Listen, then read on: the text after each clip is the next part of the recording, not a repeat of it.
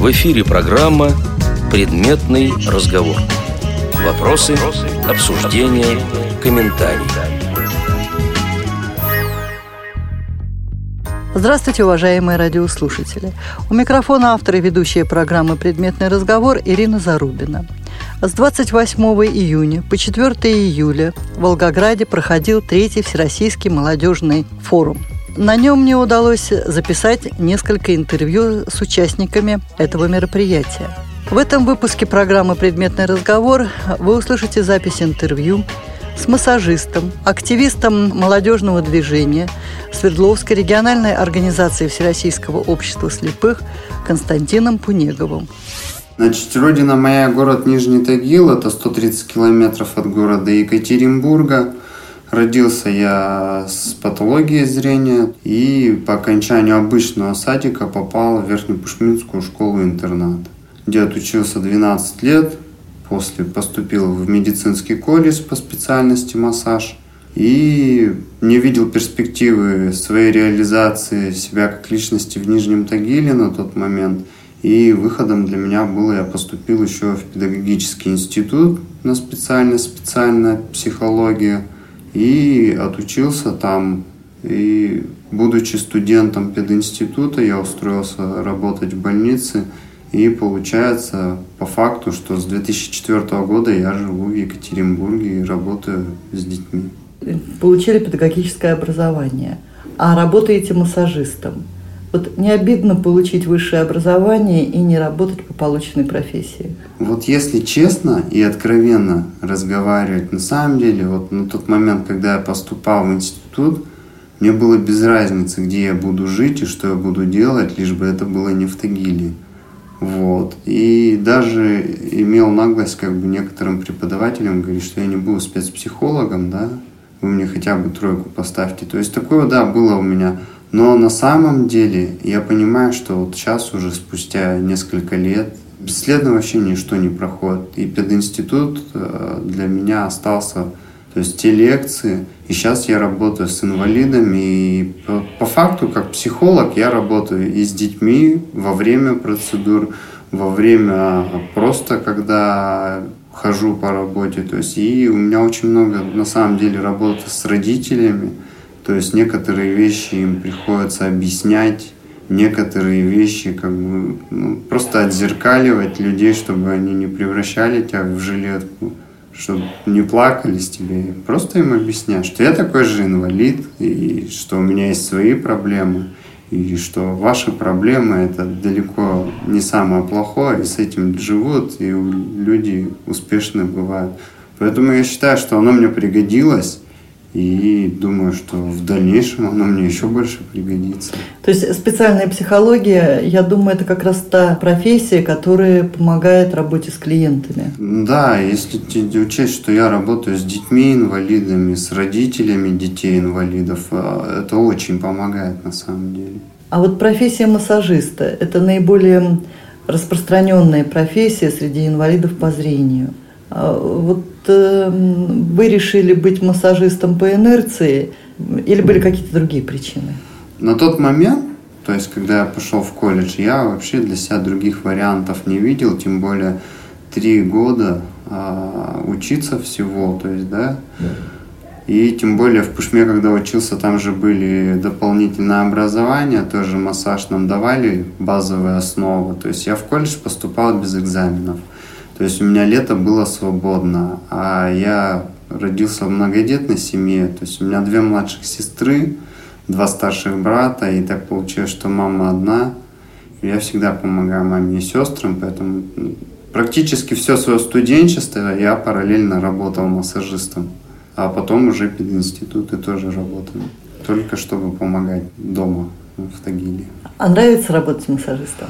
Ну, не сказал, что нравится, но меня устраивает то, что первое, самое первое-наперво, что у меня огромнейший отпуск 50 дней, и он всегда летом. Когда я работал в больницах, работал со взрослыми, Такого у меня не было. Это раз. Во-вторых, с детьми работать проще и интересней. Это два. И еще немаловажная вещь. У меня замечательный директор школы-интерната «Эверест», э, которая меня всегда на все мероприятия выездные, без всяких вопросов, всегда отпускает. Только при наличии вызова, то есть справочку, запрос э, наша региональная ВОЗ отправляет, меня вообще всегда без вопросов отпускают. Но еще немаловажно, дети после двух часов не находятся, большинство в интернате. И, как правило, в три часа дня я свободен, и, можно сказать, я лечу в региональную, чтобы придумать себе какое-то занятие. То есть я очень часто там нахожусь, я уже как дома у себя, потому что очень много различных идей с Анной Николаевной Скорочкиной обсуждаю и по возможности, чем могу им помогаю. А вот с этого места давайте поподробнее. Почему вы идете в региональную организацию? Что вас туда тянет? И как давно вы сотрудничаете с региональной организацией? А, ну, вообще, то, что региональная организация как таковая, я, наверное, узнал э, в медицинском колледже, когда был студентом, но на тот момент это было в качестве такого, то есть они нам какие-то маленькие финансовые, скажем так, подарки делали тем, кто хорошо учился э, в медколледже. А очень плотно я начал работать с региональной два года назад после форума молодежного, на котором я побывал впервые, получается, в 2013 году. А тянет меня туда, потому что мне интересно работать с людьми, интересно делиться опытом. И я считаю, что я могу быть полезен. Есть идеи, которые могу воплотить, которые я считаю интересными. Но мы сейчас присутствуем на молодежном форуме в Волгограде. С вашей точки зрения, место молодого инвалида по зрению а, в системе Всероссийского общества слепых? Обмен опытом колоссальный, потому что люди приехали со всей России – где-то развито одно, где-то развито другое. Там э, в Челябинске, хотя они наши соседи, развито третье. И это только та площадка, где мы можем пообщаться, э, обмениваться опытом, заводить новых знакомых и продолжать общаться. Я считаю, это очень нужное мероприятие. И то, что это проводится в Волгограде, я на самом деле очень рад. А почему? Ну, раз уж э, позиционируют форум как э, патриотический, да, а Волгоград город-герой. Я был один раз тут в 13 лет, у меня были тогда очень впечатления, как у ребенка, уже практически у подростка одни. Сейчас я думаю, что я съезжу на Мамаев курган, и у меня будут абсолютно другие эмоции. То есть это, я считаю, в 70-летие Победы, я думаю, что это просто замечательная идея провести его именно в Волгограде. Вот вам 30 лет. Угу. Вы совсем молодой человек, и что для вас война? Вы знаете, я встречала молодых людей, которые даже не знают даты начала и окончания Великой Отечественной, путают эм, начало Второй мировой – Э, и начало Великой Отечественной войны и так далее. Вы как думаете, все-таки вот молодежь знает нашу историю? Для них Великая Отечественная война – это просто книжки, это что-то далекое-далекое, как вот для нас Куликовская битва, ну и даже в какой-то степени, наверное, 812 год. Или это все-таки рядом, и это то, на чем можно воспитывать патриотизм? Вот, э, если честно, будучи еще школьником, я очень любил историю на самом деле. Работая сейчас в интернате, я сталкивался несколько раз с тем, что школьники, учась в одиннадцатом, в девятом классе, я вам прям примеры из своей жизни рассказал, они элементарно не знают действительно таких вещей, как дата начала, окончания войны. Это очень страшно на самом деле. Если человек, как говорится, ну, истинный патриот, такие вещи он должен знать потому что люди отдали жизни в свое время. То есть это показатель того, насколько человек может быть прочным, насколько включаются его резервы в экстренных ситуациях. Все это в книжках показано, в фильмах все это отснято. И вот мы живем шикарно за счет того, что люди в свое время погибали миллионами. Я считаю, это надо помнить.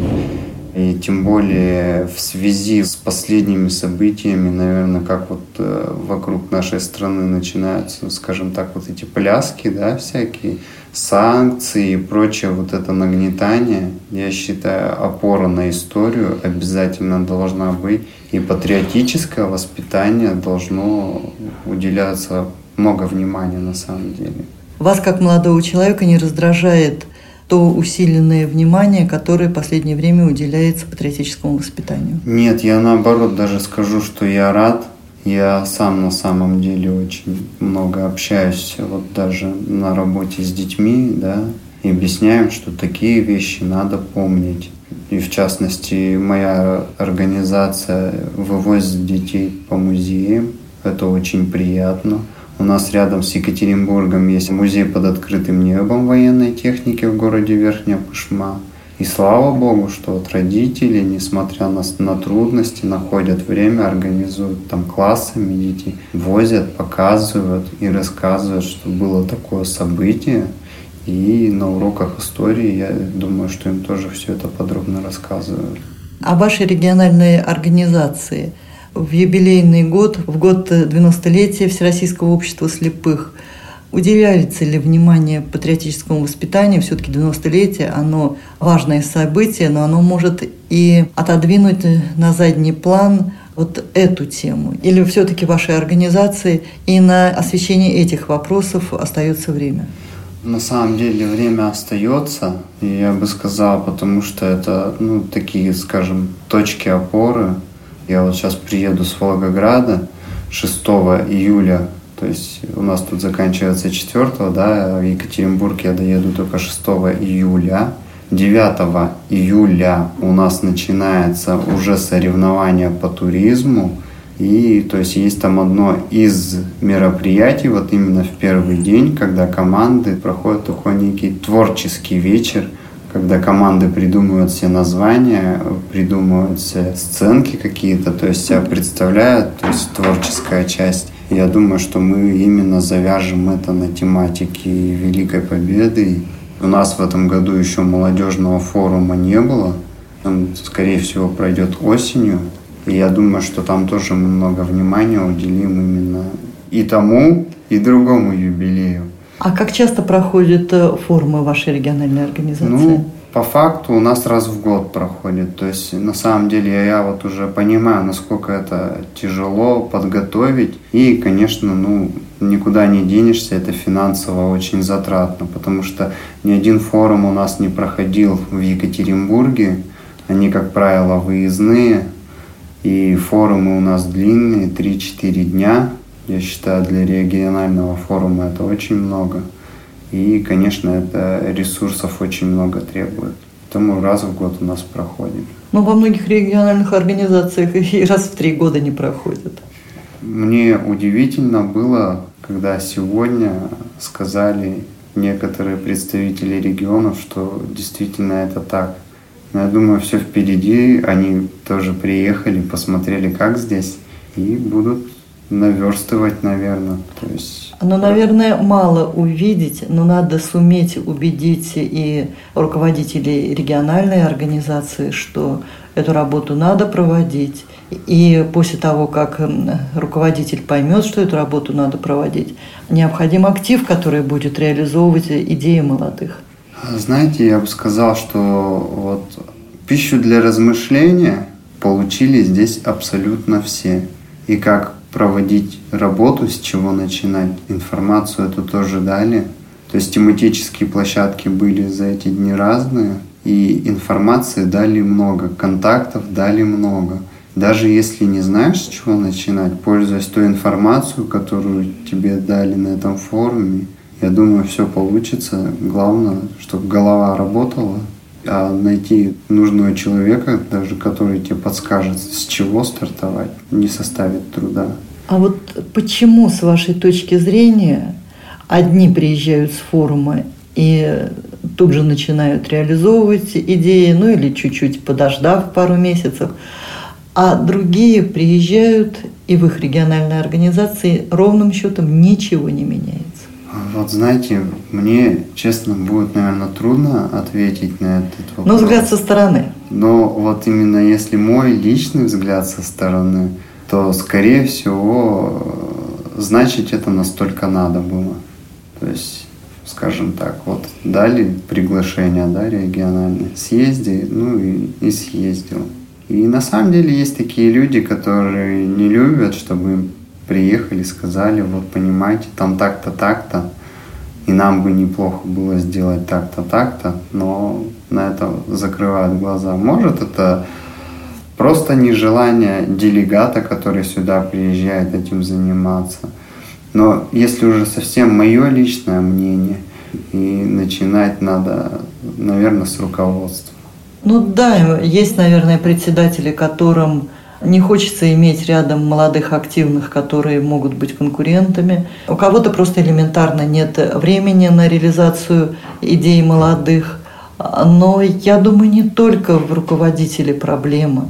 Вот я наблюдаю делегатов форума, и у меня складывается такое впечатление, что да, большинство здесь ребят мотивированных, готовых продвигать идеи молодежного движения в регионах, но есть и люди случайные, которые вообще непонятно, каким образом сюда приехали. Вернее, каким образом-то они приехали, понятно, а зачем непонятно. Вот э, мне, если честно, до конца это непонятно тоже, потому что даже с моей точки зрения, да, мы приехали, нас разделили на команды. И даны задания, да, и почему-то часть группы считает, что ему это не надо, кто-то уйдет купаться, кто-то там ляжет поспать. В нашей группе один товарищ Суфы, он просто появляется только во второй половине дня. То есть это, конечно, мне очень неприятно.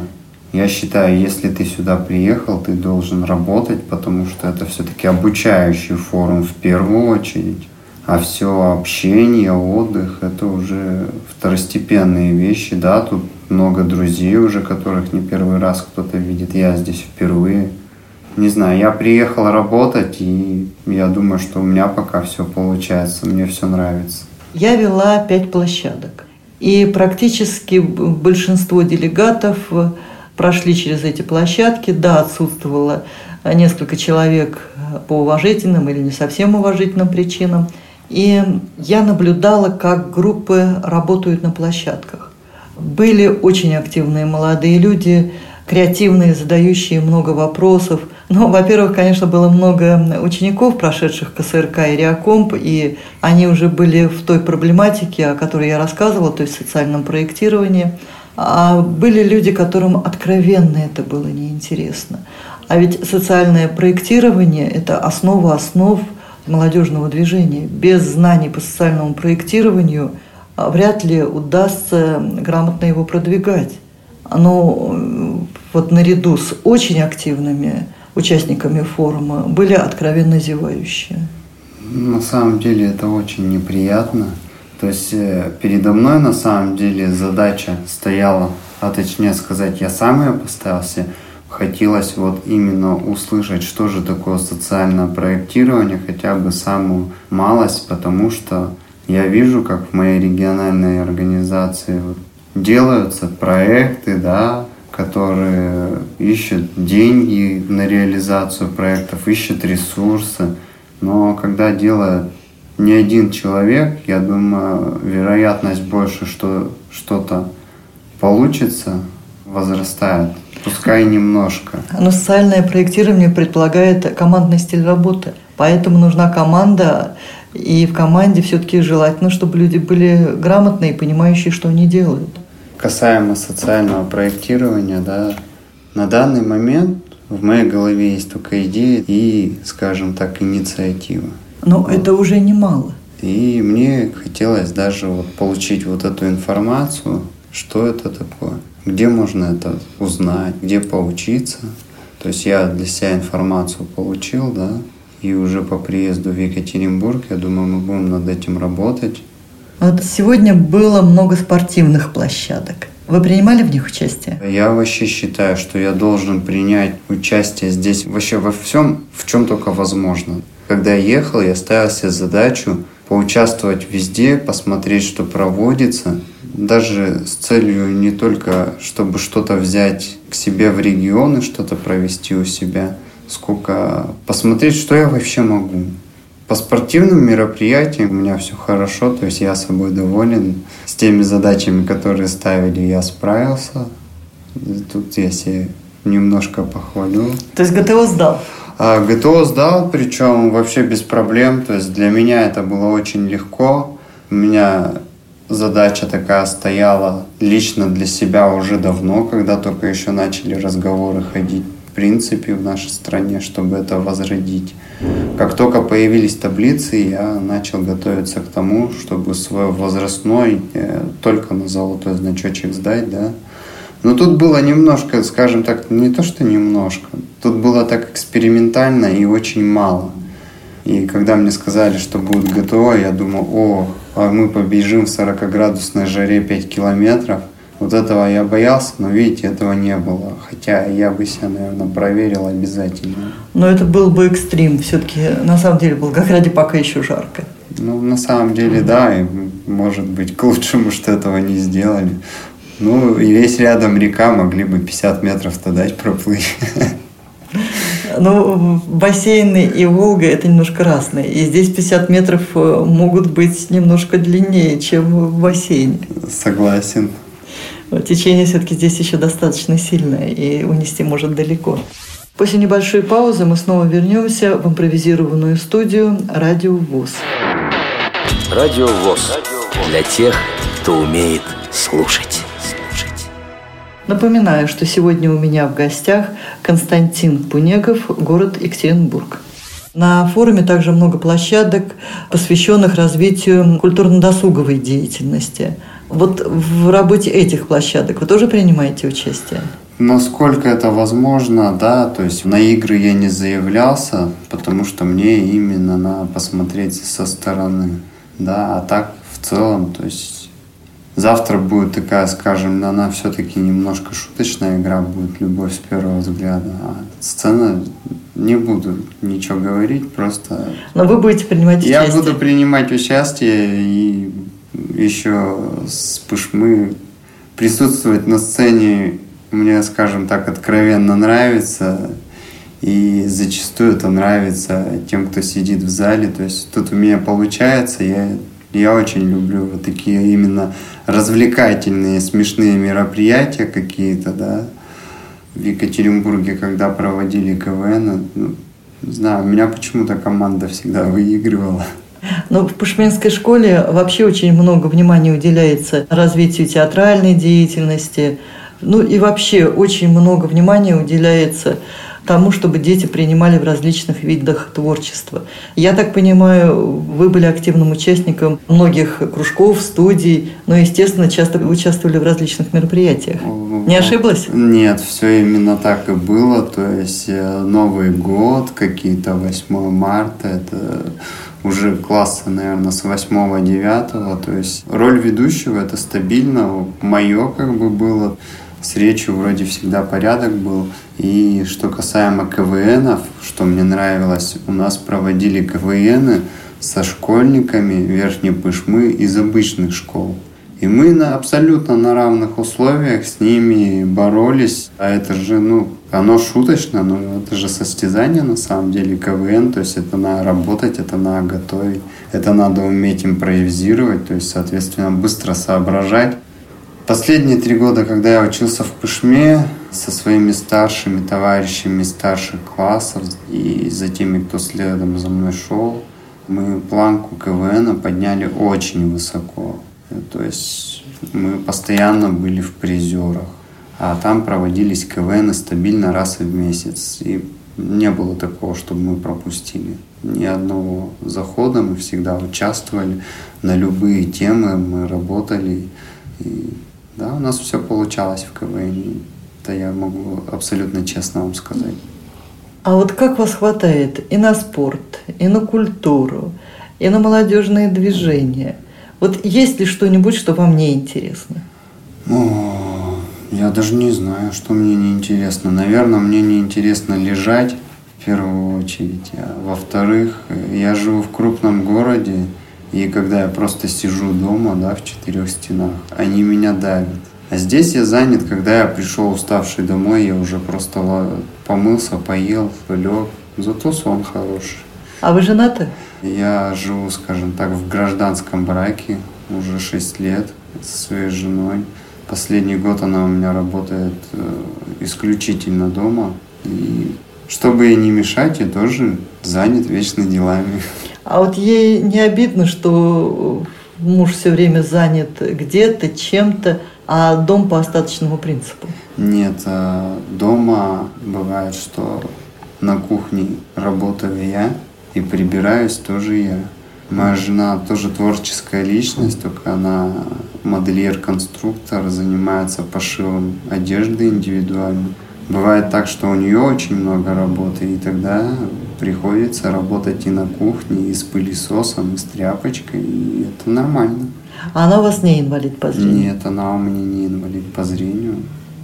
А ей насколько далеки вот э, проблемы людей с инвалидностью?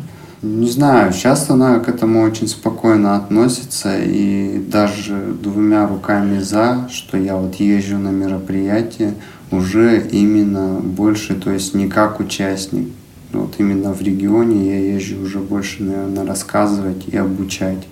А, ей это нравится, что я не приезжаю с работы и не ложусь возле телевизора, а я занимаюсь какими-то общественно полезными делами, то есть э, я знаю, что она приезжает домой, рассказывает и где-то даже гордится тем, что у нее муж инвалид, но он не сидит на одной пенсии и не жалуется, как все плохо. А у нее нет вот такого, как нередко наблюдается, когда зрячие жены стесняются своих мужей показывать родственникам, друзьям. У вас нет этого? А, нет. Во-первых, мы, наверное, к ее родным ездим в деревню, чаще, чем ко мне в Тагил ездим. А в Тагил у нас получается реже выбраться.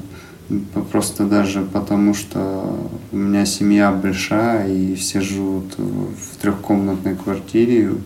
Сестры уже с детьми, места маловато нам, дабы не стеснять. Мы приглашаем моих родственников маленькими партиями к нам в гости, а в деревню ездим к бабушке, к теще мы ездим периодически. Элементарно даже помогаю бабушке там в доме, то есть постельно зимой на Новый год ездил, расчищал двор от снега. Это здорово. Тоже опыт для меня первый такой был. А вот как эм, родственники жены восприняли мужа-инвалида? Абсолютно спокойно. У них на тот момент уже было представление, что такое слепой человек. А откуда? У них небольшая деревня, и у них, во-первых, ну, не так давно умерла бабушка абсолютно слепая, там жила. И был мужичок, сапожник, который практически не видел. И не так давно он съехал из деревни, перебрался в город, Ирбит там рядышком. И там у него своя мастерская, то есть они знают, что такие люди умеют работать. Поэтому с этим у меня все хорошо. То есть не было такого, что отговаривали, зачем тебе почти слепой муж, найди себе что-нибудь получше. Во всяком случае, при мне не отговаривали. Но это обычно чувствуется. Ну, на самом деле, у меня очень хорошие отношения и с тещей, и с бабушкой. Э, то есть были ситуации, когда им необходимо приехать в Екатеринбург. Э, у бабушки онкология, поэтому она приезжает наблюдаться. Часто так, что жена не может, и бабушка со мной перемещается по городу абсолютно спокойно. Но у вас все-таки есть остаточное зрение, пусть небольшое, но есть. Да, то есть э, в Екатеринбурге я себя чувствую абсолютно комфортно, перемещаюсь там абсолютно спокойно. В этом, да, проблем нету, немножко подглядываю там. Я считаю, что это Пышма научила. Пользуйся тем, что у тебя есть. Использовать те ресурсы, которые есть, э, я считаю, научили в Пышме, поэтому а жену не планируете приобщить к молодежному движению ВОСовскому? А, у меня, знаете, бывает так, что мне нужны какие-то заготовки, там необходимость, допустим, для тоже молодежного форума, даже, грубо говоря, сшить жилетки, да, там разных цветов. Я думаю, что у нее не то, что выбора не будет, я думаю, что она мне не откажет и будет помогать. И, и есть форма, даже начнем с того, что она помогала. То есть в прошлом году был туризм, на котором я был впервые. Хотя бы меня она экипировала, а значит помогла. И не было такого, чтобы я что-то прошу, и она отказывает. То есть чем может, она поможет. В этом я уверен. Многие незрячие замыкаются в кругу себе подобных. А вот э, в вашем окружении много дней инвалидов? Я бы сказал, очень много. С пединститута у меня очень много друзей. То есть у нас такая единая позиция. Вокруг Екатеринбурга много маленьких городов, из которых люди уезжают и живут в Екатеринбурге. И нас уже объединяет. То есть э, им плевать на то, что я инвалид. Они видят также, что я из другого города, что я в состоянии заработать себе на хлеб, я в состоянии заработать себе на аренду квартиры. Это нас очень объединяет, сплачивает. И как бы у меня очень много друзей именно с университета, которые остались в Екатеринбурге.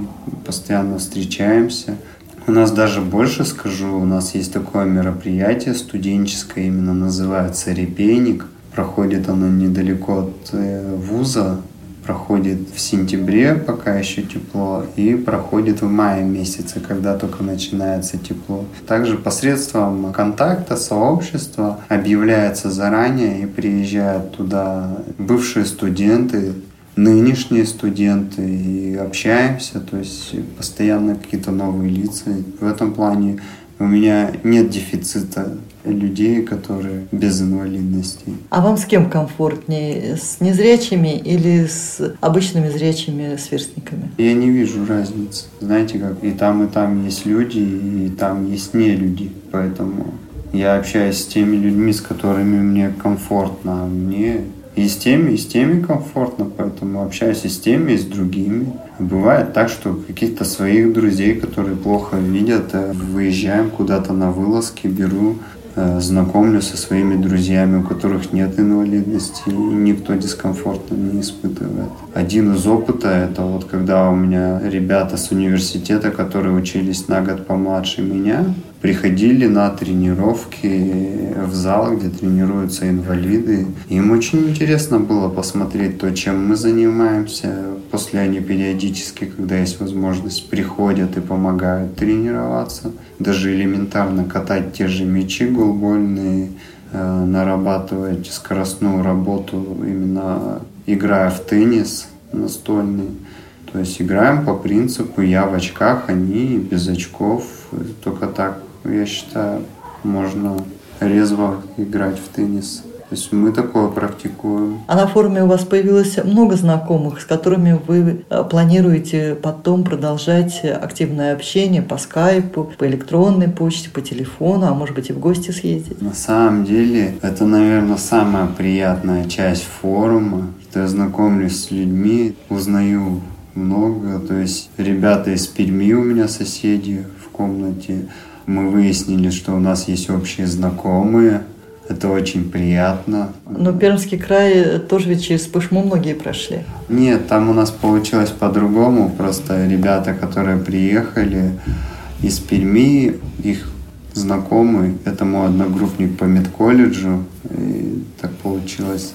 А второй товарищ, он еще учится в медколледже, но я его знаю, то есть это младший брат моего одногруппника – и, ну, вот так вот, мир тесен, в общем. На самом деле очень много приятных людей, которые мне сразу дали понять, что если ты первый раз, веди себя как дома, и все будет отлично. Ну, у меня, в принципе, как такового стеснения тут нету. Я как в своей воде плаваю, и мне, я думаю, что у меня очень пополнится контактами. А съездить, я думаю, будет возможность и съездим. То есть путешествовать любите? Ой, очень. Э, я говорю, когда начал с региональным работать, ну, я уже сказал, что я квартиру снимаю, э, чтобы вот так отложить денег, да, и куда-то съездить. А тут возможность были два сплава в моей жизни каждое лето. В это лето мы уже тоже съездили. В В прошлом году мы ездили из Челябинской области в Башкирию, в этом году мы ездили в Пермский край как раз-таки. Я очень много чему научился до этого. Я не знал, что бывают такие палатки. Последний раз я палатку видел брезентовую, все инструменты и клинышки мы находили в лесу, а тут все раз-раз.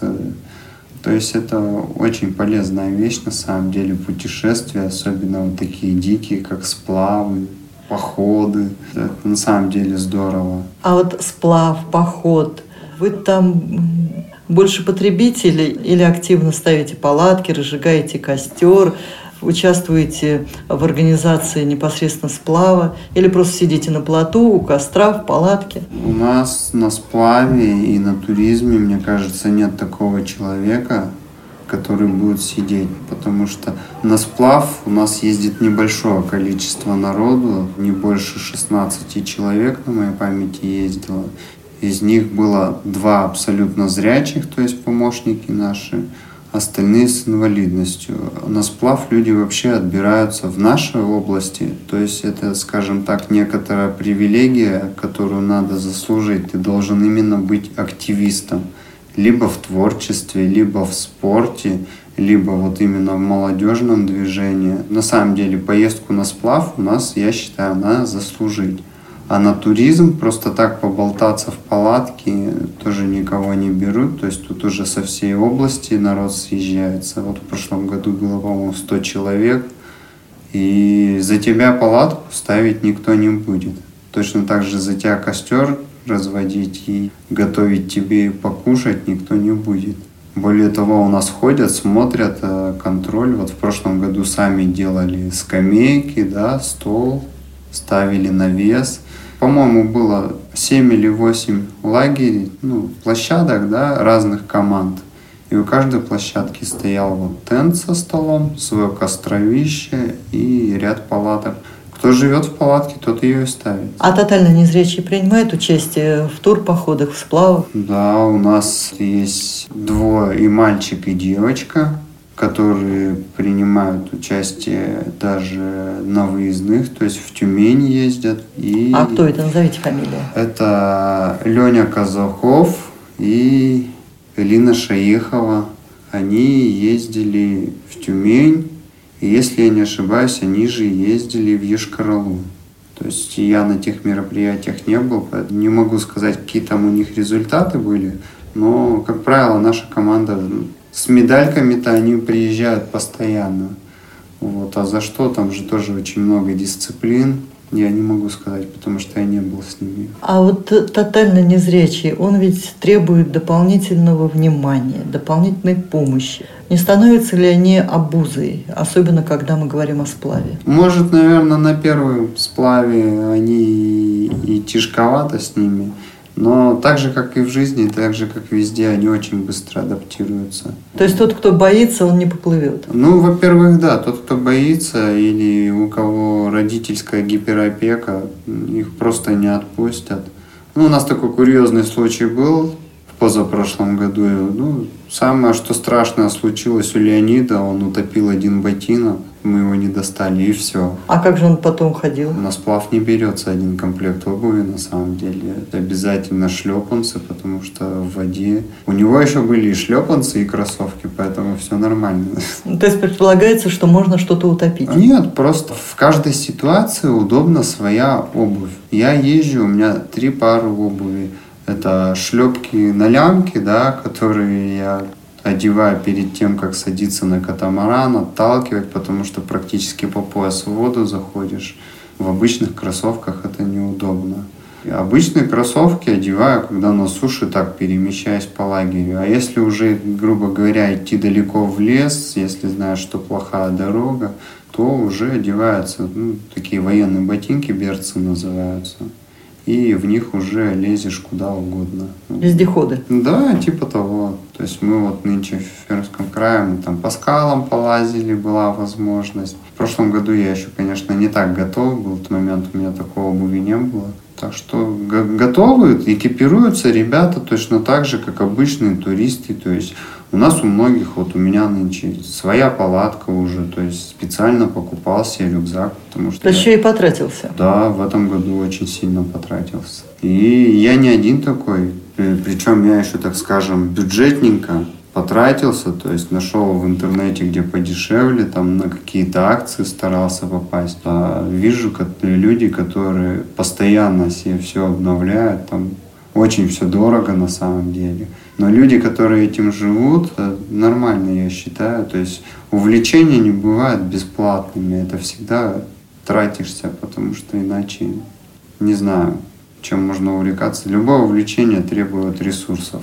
Я так считаю. А вот э, последнее время тотально незрячие очень обижаются на то, что их стараются отстранить от активного спорта, от э, активного туризма, от э, участия в культурно-досуговых мероприятиях не вот на вторых ролях, а именно от первых ролей объясняя тем, что ну, с ними работы больше. Вот ваша региональная организация, я понимаю, конечно, вы сейчас будете говорить, нет, у нас все хорошо, у нас нет этих проблем, но вот если положа руку на сердце, вот вы такое в своей жизни наблюдали? Я вам скажу честно, вот, то есть я в спорте, если даже не принимаю участие, да, по какой-то причине, то есть вот бывает так, что у меня, допустим, обострение колена болит, но я поеду на соревнования с одной простой целью. Я буду помогать водить. У нас, наверное, я честно скажу, ребята, тотальники расстраиваются больше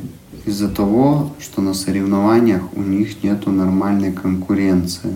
То есть на всех видах соревнованиях их небольшое количество на самом деле, скажем так, активных, молодых, тотальных спортсменов, которые не видят. А то, что касаемо форума, который мы проводили в прошлом году по принципу самоуправления, когда активист, у нас такой проблемы не было, я вам скажу однозначно, потому что все приехали друзьями. То есть все приехали как бы компаниями, допустим, из колледжа команда, ну, грубо говоря, делегация, из Пышмы делегация, из разных городов, там, из Режа, из Серова, из Ревды. Ну, хотя они к нам приходили, потому что они жили в Ревде, это все проходило. И так получилось, что нам приходилось много ходить от столовой, в которой проходили мероприятия, до актового зала, то есть прям по улице, там не меньше 700 метров идти. И у нас было абсолютно нормально, то есть не было даже такого, что я хоть, ну, сказал там, ребята, вы слепого забыли. Они уже, я скажу, это не проблема идти с другом. Они идут, общаются. Они единственное сказали, что устали ходить. Много было три дня ходьбы, но это была не наша вина. То есть нам площадку какую дали, ну, на самом деле, как бы тут тоже двояко получилось, когда вот подводили итоги по социальным сетям, то есть ВКонтакте мы потом опрос проводили у ребят, как это было. Наверное, больше людей сказали, что зато нагулялись. Ну, были, конечно, которые говорили, много ходить. Это нормально. Особенно там, допустим, после дискотеки мы ребята вели в гостиницу, они шли, делились эмоциями. Ночью у нас такая колонна. На дискотеке тоже, правда, не все ходили, не всем это нравится. Я это понимаю, что у всех все интересы. Было забавно смотреть, когда у нас такая колонна, человек 50-60 уже после 11 вечера. Парами? Да, парами, кто-то с тростями, как, ну, все равно же берут с собой. Да, тем более да. у вас э, движение «Белая трость», наверное, многих приобщило к независимой жизни. Ну, на самом деле, я рад, что у нас очень много ребят, которые не живут по принципу «мне все должны», а живут по принципу «мне надо, я подойду и возьму». В частности, у нас вот сейчас тренируется девочка, она вообще из Казахстана. Ей 26 лет, сейчас пробивается, то есть у нее закончено только 9 классов, то есть она приобрела, скажем так, инвалидность уже в сознательном возрасте. И сейчас вот занимается, планирует поступать в медицинский колледж, ну, потому что она... Вот я говорю, что девочка вот это занимается, ей очень интересно, то есть она у нас сейчас активно тренируется, занимается настольным теннисом. И сейчас вот сезон туризма, она как бы понимает, что у нее никаких медалей нынче не будет на туризме, но она едет именно... Для нее это первый поход в лес будет, первый туризм будет, то есть первое лазение по веревкам. Ей это очень все интересно. А единственное попросила, а будет вода? Я говорю, да, будет. Там карьер, там такого озера. Она говорит, замечательно, лишь бы было где помыться. И все, больше человека ничего не останавливает. У нас тотальники очень клевые на самом деле. Такие ребята, которые любят вылазки.